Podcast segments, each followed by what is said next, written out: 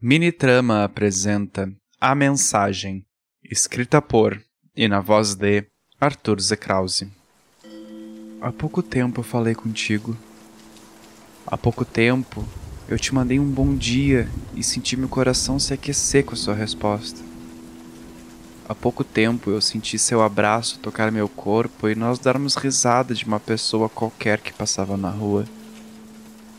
Há pouco tempo eu disse o quanto eu te amava. Há pouco tempo. Há pouco tempo eu soube o que você fez. O mundo parece parar por você não estar tá aqui. Por você ter deixado a gente para trás enquanto seguiu com sua vontade de ser tudo aquilo que você juntou forças para ser. E eu me culpo por não estar tá contigo. Me culpo por não ter visto os sinais, me culpo por ter te deixado ir sem dar tchau, sem ter feito cafuné na sua cabeça. Eu me culpo. Me culpo por não poder mais te ver dormir no sofá depois de três taças de vinho. Você me deixou. Você nos deixou. E eu me sinto obrigado a contar a sua história. Mas, antes de mais nada, o que eu vou contar é uma história bem sensível, com dores emocionais e sentimentais que muitas vezes transbordaram de meus olhos, mesmo comigo tentando ser forte. Assim, assim que eu canso de ser forte. Então, não escuta a história se você, assim como eu, também é sensível, de coração grande e se importa muito com seus amigos. No 3 a história vai começar. Um, dois, três. João era o nome dele. Ele era meu amigo. Talvez mais do que isso. Ele era meu melhor amigo. A gente se conheceu no ensino médio e não havia um dia que eu não falasse com ele. Ligações, cartas, e-mails, redes sociais, em cada lugar uma conversa diferente. Mas então ele parou de enviar cartas. Eu parei de receber seus e-mails e mensagens nas redes sociais. E isso já aconteceu diversas vezes no passado, com desculpas de uma semana corrida na faculdade, de semanas estressantes no trabalho ou término com a sua namorada. Ele era um menino tímido, reservado. Guardava as emoções para si por ter medo de compartilhá-las. Ele tinha medo de estar incomodando, medo de se fazer repetitivo.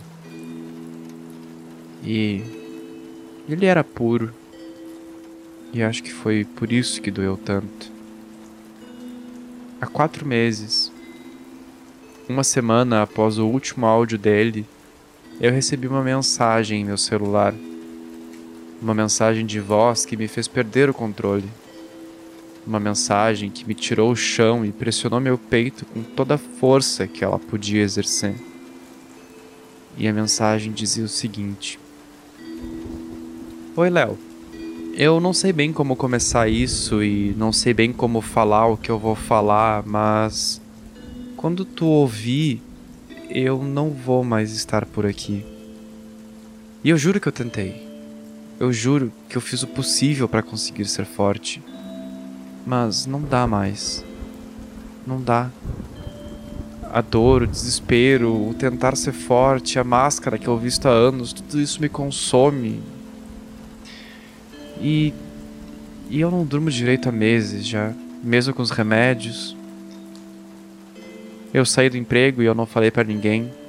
Eu fiz tudo o que deu enquanto eu tinha dinheiro, mas agora tudo acabou. Eu acabei. E eu, eu eu sei que não importa quanta desculpa eu possa pedir, mas fica aqui o meu pedido de desculpas, Léo. Eu realmente te amava e talvez mais do que eu admiti ao longo dos anos. Mas é isso. Você ainda vai receber uma carta minha. Desculpa, Léo. Nunca esquece que eu te amei. Tu sempre foi o melhor de nós dois. Até o além e talvez depois. Faz quatro meses.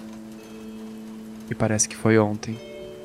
Parece que foi ontem que eu te visitei pela última vez pra gente comer pizza e eu lembro de você ter me perguntado se eu poderia cuidar da sua gata. Porque tu talvez fosse fazer uma viagem. Por que. Por que você não me contou o que estava passando? Ou será que você tentou e eu simplesmente ignorei? Bom, depois de ouvir as mensagens, a Vanessa me ligou. Ela também tinha recebido uma mensagem de áudio. Você havia comunicado a algumas pessoas. Eu, Vanessa, a sua mãe, o Tiago, a Valéria, a Ilma. Na verdade, você comunicou todo mundo. E a gente tentou te ligar. A gente não sabia se era verdade. Sua mãe ligou desesperada para mim. Ela morava em outra cidade e a dor dela foi a minha dor naquele momento. Ela disse que a viagem demoraria em torno de quatro horas. E eu ofereci a minha casa para ela ficar e ela pediu para eu ir até a sua casa, já que eu tinha as chaves. E eu fui com medo. Eu fui chorando, eu fui assustado com qualquer coisa que poderia ter acontecido. Você morava a 20 minutos de carro da minha casa. Mas quando eu parei numa sinaleira, Ilma me ligou. Havia enviado um link do seu canal.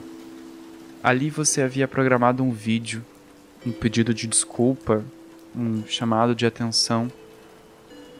Você pediu desculpas para quem havia seguido suas ideias, aceitado seu chamado. No fim do vídeo você chorou. Eu chorei. A Ilma chorou. Eu acelerei, já que todos me perguntavam se eu já tinha chegado. Eu acenei pro porteiro e ele me olhou preocupado. Eu corri até o seu apartamento.